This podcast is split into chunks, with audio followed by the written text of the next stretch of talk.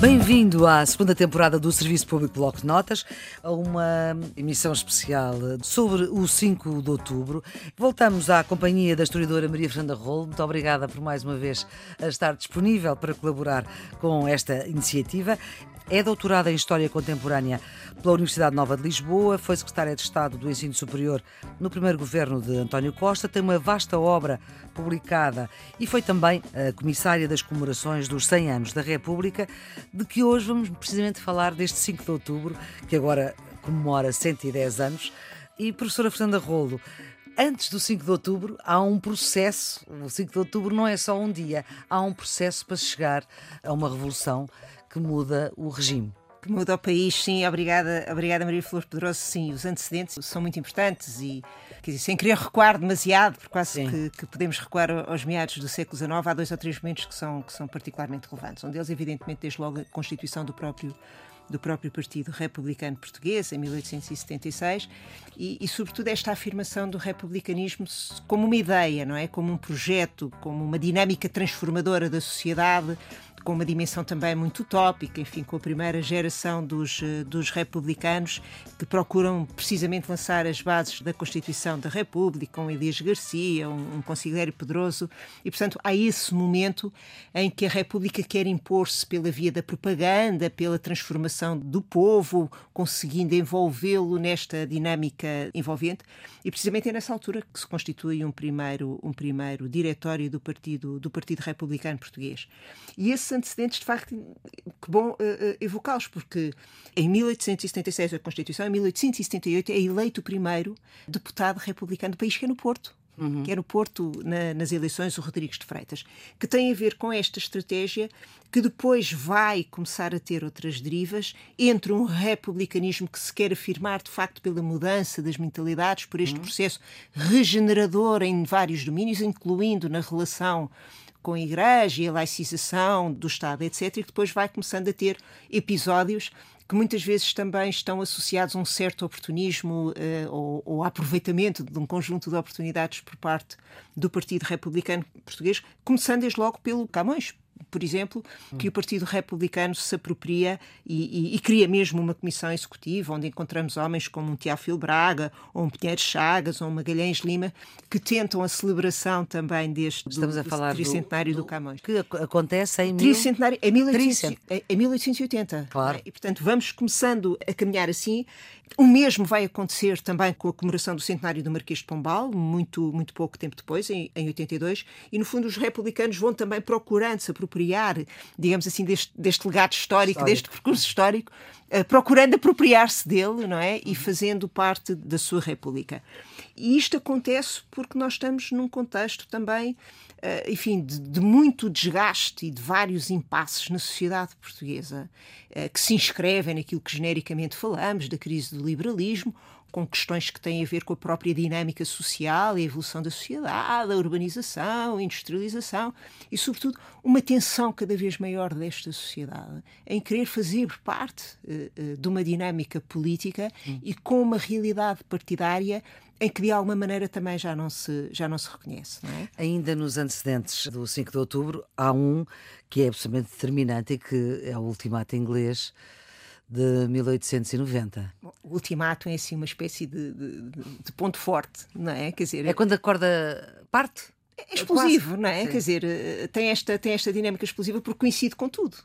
Portanto, vimos nesta pequena dinâmica, os partidos monárquicos, eh, eh, de alguma maneira, vão revelando cada vez mais o seu, o seu desgaste, e estamos num contexto internacional que tem também as suas especificidades e que, evidentemente, depois se vão refletir aqui precisamente no ultimato, não é? Eh, sem querer alongar muito do ultimato, talvez só porque já falámos já aqui falámos, em vários é? episódios do Bloco de Notas. Mas só para recordar como, no fundo, a resposta da monarquia, não é? a resposta do rei, e, e, e, ao ultimato acaba por ser utilizada e pelos republicanos, uhum. uh, no sentido de denunciar o mal-estar desta sociedade, aproveitar-se uma vez mais dele e dizer que, no fundo, esta monarquia é subserviente uh, dos desígnios e das imposições da Grã-Bretanha e que é uma vergonha contra uh, a realidade nacional, contra a dignidade nacional, subjugar-se à imposição, à imposição britânica, não é? Quer dizer, e, e, e transformar, no fundo, este, este mal-estar relativamente à Grã-Bretanha num mal-estar contra contra a coroa, que protagoniza, no fundo, essa subserviência, é, é um tirinho que os republicanos eh, sabem, evidentemente, operar muito, muito bem. Não? É? Mas, professora Maria Fernanda Rolo, havia alguma hipótese do rei Dom Carlos dizer não às pretensões inglesas? É, é, era, quer dizer, é, é um bocadinho histórico. Era é muito difícil. Aquele corredor entre Angola e Moçambique. Estamos a falar de um imperialismo dominante britânico, não é? Que tem o seu projeto. Naquela altura todos tinham impérios, não éramos só nós que tínhamos colónias. Não, não. E, o Império Britânico tinha o império, não é? E, e, sobretudo, é certo na altura começam-se a afirmar outras potências, a Alemanha, a França, etc., nesta disputa territorial. É um bocadinho olhar para a África, não é? E estamos no momento também da transição, da consagração, da afirmação destes uh, impérios e, e, desta presença territorial retirando a ideia de, de, um direito histórico, digamos assim, para uma ocupação efetiva. Uhum. E, este, aliás, é aquele período das grandes expedições eh, internacionais e também portuguesas, não é? Que nós mandamos toda a gente, toda a gente para a África. Só que o, problema é que os projetos não são, não são exatamente coincidentes é? e, e, são e concorrenciais. exatamente. E o Cecil Rhodes e a Coroa Britânica têm uma leitura do território que evidentemente colide com a leitura do mapa cor-de-rosa uh, do Barros Gomes, uh, que procura ligar uh, a África de uma ponta à outra. Que era isso naquela... que Portugal queria fazer naquela altura e é isso que os ingleses vêm dizer nem pensam. E os ingleses dizem rapidamente, quer dizer, ou vocês saem daqui, não é? Quer dizer, ou então nós manifestamos de outra forma. Ora, repare-se que nesta altura Portugal estava em vésperas de bancarrota. Hum. Estamos a falar de um país que é a todos os títulos extraordinariamente dependente da Grã-Bretanha em termos uh, quase de política externa, não é? Quer dizer, recordemos a velha, a velha aliança com o Tratado de Windsor, etc. Mas não esqueçamos que Portugal... Porque os ingleses nos ajudaram em Algebarrota, não é? Sim, do século XIV, não é? E, portanto, a, velha, a, a, mais velha, a mais velha aliança. Mas, sobretudo, há aqui uma dependência que tem dados muito concretos, porque, por um lado, nós para pormos o país a funcionar, temos que importar quase tudo e o nosso principal fornecedor é a Grã-Bretanha. Por outro outro lado, também as poucas exportações num país muito, muito modestamente e, e já é com alguma generosidade em termos de desenvolvimento económico, o nosso principal parceiro comercial também em termos de exportações é a Grã-Bretanha. Portanto, tudo o que é combustíveis, eh, carvão, eh, tecnologia, conhecimento, mas também financiamento é-nos dado pela Grã-Bretanha, não é? E, portanto, Era sequência... impossível Dom Carlos ter feito diferente. É, sobretudo neste ambiente também de grandes escândalos financeiros, uh, o, o, debate sobre os adiantamentos à Casa Real, quer dizer, e de facto a crispação ao nível político-partidário é muito grande entre a monarquia constitucional. Bom, e esta recusa, quer dizer, aceitação por lado de Portugal, mas recusa do povo, no fundo, uh, do ultimato, tem um epílogo a uh, 31 de janeiro de um ano depois, portanto, em 1891, uh, em que até o hino que nós cantamos hoje, Exato. contra os canhões Marchar, Marchar, foi cantado no Porto. Os bretões, marchar, marchar. É, é uma espécie de, de crescendo, não é? Porque, por um lado. Os bretões aí eram, obviamente, os ingleses. Os é? ingleses por um lado, começa a chegar também estas leads da luta republicana, uma nova geração, muito com sangue na guerra, muito ativista, quer dizer, onde encontramos um Afonso Costa, um António José de Almeida, que são jovens estudantes Coimbra. Universidade de Coimbra, não é? Uhum. E, e, que se insurgem imediatamente contra o ultimato e que galvanizam as pessoas neste, neste movimento. E depois, esse momento é mesmo relevante porque dentro dos republicanos começa a afirmar-se a ideia de ter uma via alternativa ao movimento da propaganda republicana, que no fundo ia acontecendo através dos comícios, né, os grandes comícios republicanos, dos centros republicanos, dessa formação cívica, e começa a engrossar a ideia de que uh, é tempo de ter outro tipo de estratégia e, no fundo, tomar e conquistar a República pela via revolucionária. E o 31 de janeiro no Porto, é no fundo é, é a consagração disso, eh, entre muitas hesitações, eh, uma grande desorganização que de resto marcou praticamente todas as tentativas republicanas, incluindo o 5 de outubro. já lá iremos, já lá iremos. E portanto acaba por fracassar no, no desfecho da implantação da República.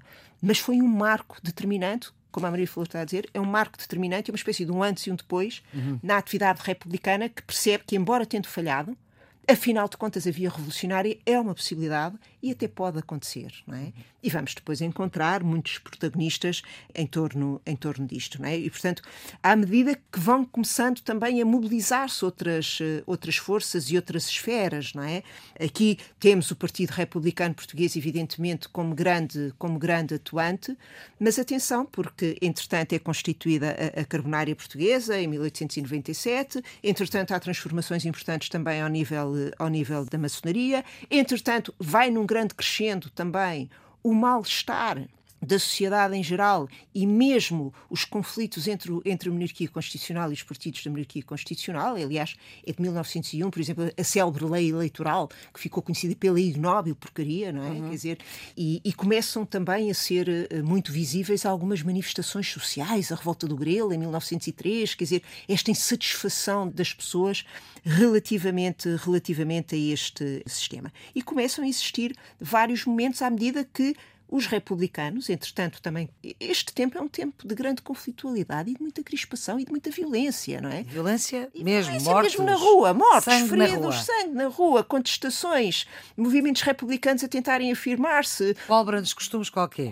Pois, não, quer dizer, o país de resto tem muitos, tem muitos momentos interessantes, interessantes deste. Bom, e, há um, e há um que é mesmo sangue também na rua, que é o regicídio, não é? E depois que é o regicídio que também Morte tem. do rei e do príncipe herdeiro que também tem uma história anterior. Repare, nesse momento, entretanto, o rei vai dar o governo ao João Franco, não é? João Franco, que é um perfil completamente diferente uh, daquilo que vinha sendo o protagonismo dos principais partidos, embora ele também uh, viesse daí, mas que tem uma atuação. O, o João Franco depois começa a afirmar-se ele próprio, independentemente, e começa a governar, tem uma primeira fase de governo uh, que quase que, que, tem perspectivas mais, mais liberais, digamos assim, durante a sua primeira fase do governo, mas é um homem com muita experiência, muita experiência política e que acaba por conseguir de Dom Carlos o governo em ditadura, ou seja, a dissolução do Parlamento. Mas depois, precisamente, também da resposta a alguns acontecimentos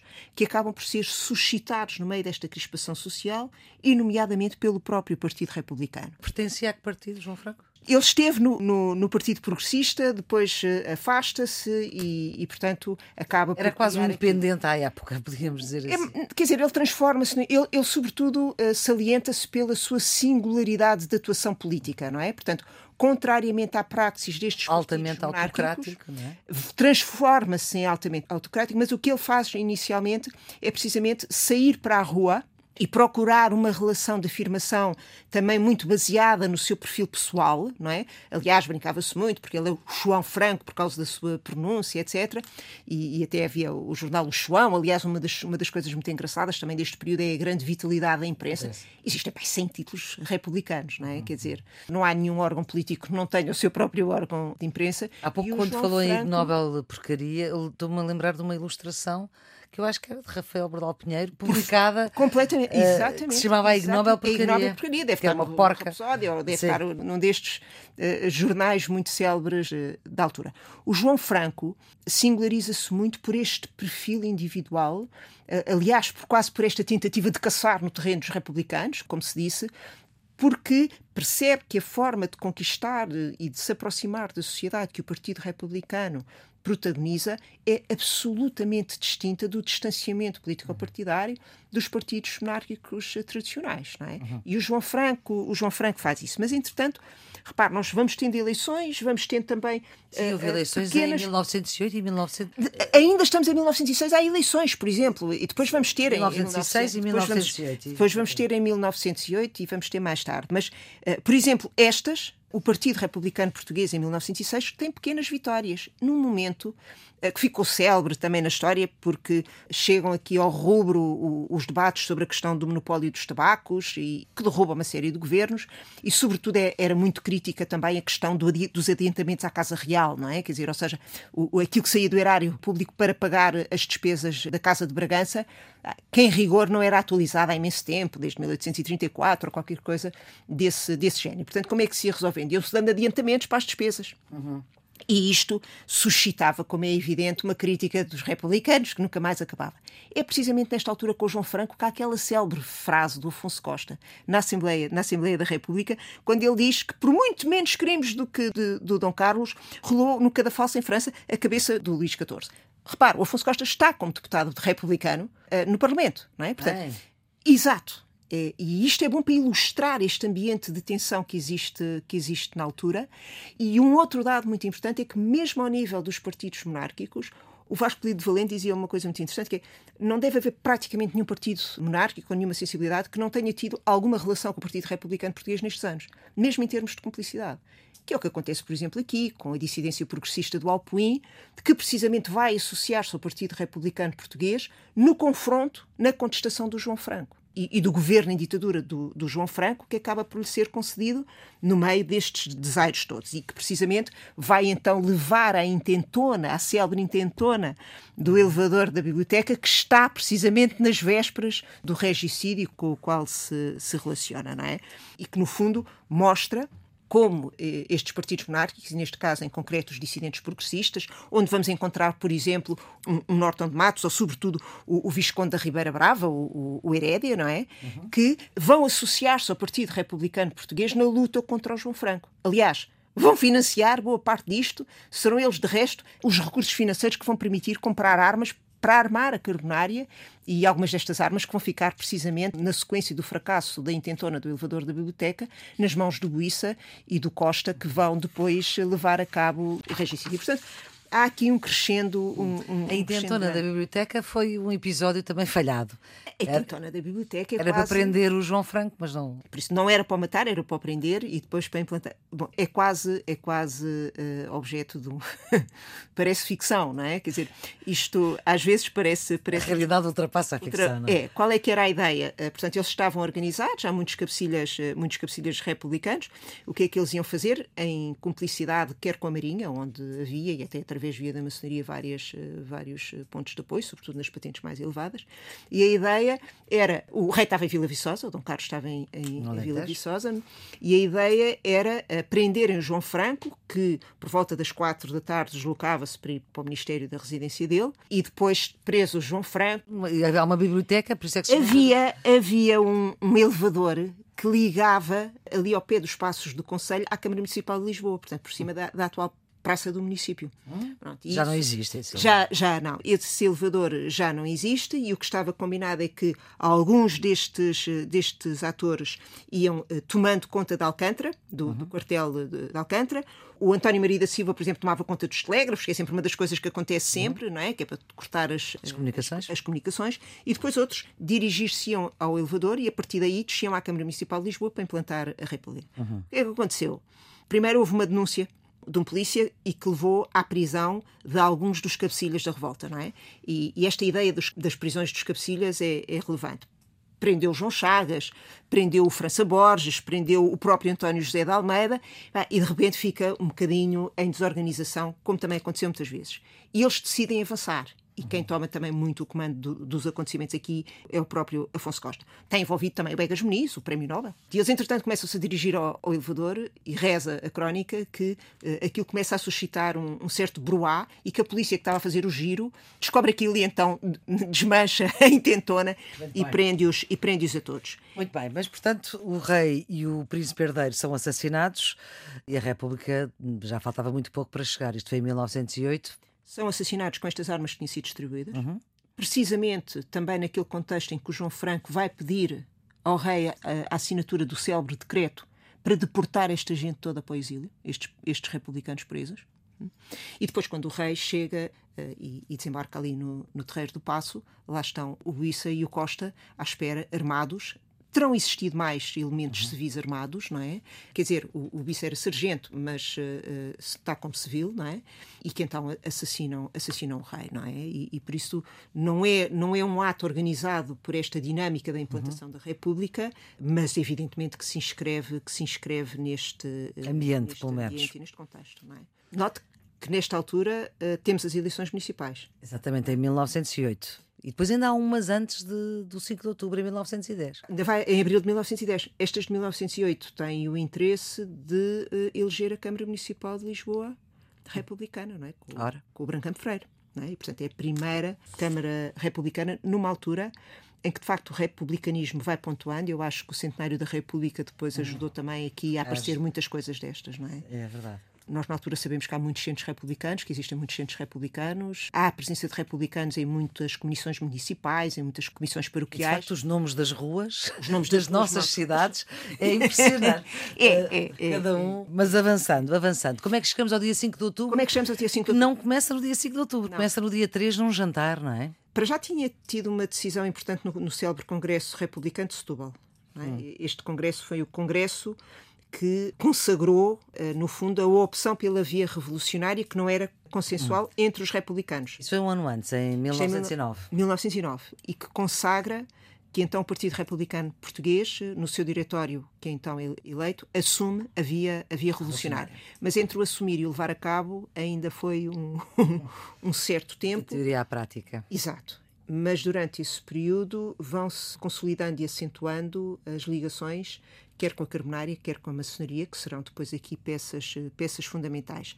Bom, o, o projeto da implantação da República é adiado, de facto. O, o episódio do elevador foi quase uma espécie de, de ensaio. Não é? Isso foi quando o episódio do elevador? O, o, do elevador da biblioteca é o tal do 28 de janeiro de 1908, antes, antes do, do regicídio o modelo é em fevereiro, não é? Em fevereiro e o modelo uh, acaba por ser um, um, um, bocadinho um bocadinho semelhante e portanto, entretanto, temos as tais as tais eleições também de 1910 para o Parlamento em que o Partido Republicano Português continua a eleger a eleger deputados. Aliás, é, é muito rica a informação que nós temos destes anos também por homens célebres, intelectuais o Raul Brandão, por exemplo, na sequência destas eleições, tem aquela frase também muito conhecida: quem manda, quem governa, mesmo na oposição, é o Partido Republicano, não é? Uhum. Porque as eleições tinham, uma vez mais, mostrado a fragilidade do governo.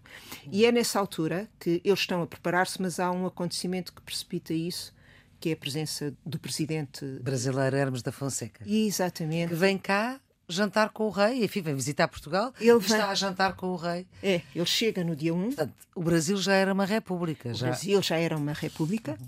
Precisamente por isso, toda a gente olha com grande uh, expectativa e ansiedade para a presença do Hermes da Fonseca, os republicanos com grande entusiasmo pela ligação uh, república, a monarquia com bastante temor, tanto que percebe que, que, pode acontecer alguma coisa e até manda colocar boa parte das suas forças uh, no sentido da sua própria defesa e coloca e coloca-as em Cascais. E por isso é, é nesta altura que eles resolvem então avançar também e, e, aproveitar a conjuntura do Hermes da Fonseca cá para preparar, para preparar a, a revolução. Que começa no dia 3 de outubro, com a ideia de que as coisas arrancariam. Na noite de 3 de outubro. Na noite, de, quer dizer, ela, ela é inicialmente marcada para a madrugada do dia 4, não é? Sim. A madrugada do dia 4, uh, mas atenção, contra a vontade do diretório do Partido Republicano, não é? E, portanto, é, é, e sobretudo com esta precipitação, eles tinham que armar qualquer coisa como 3 mil homens quase em 24 horas, não é? Uhum. Portanto, isto não, não, não é fácil. Quem é que nós temos? O Miguel Bombardo, o Cândido dos Reis, todos estes heróis conhecidos uhum.